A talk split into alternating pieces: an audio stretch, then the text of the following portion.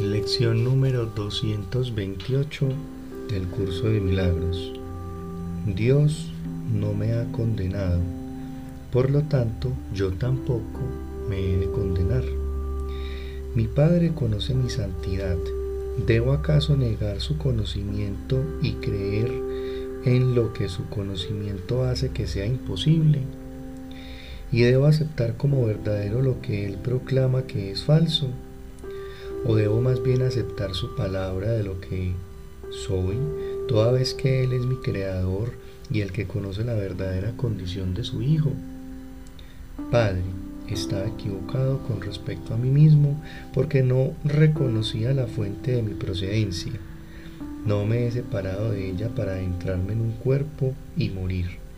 Mi santidad sigue siendo parte de mí tal como yo soy parte de ti.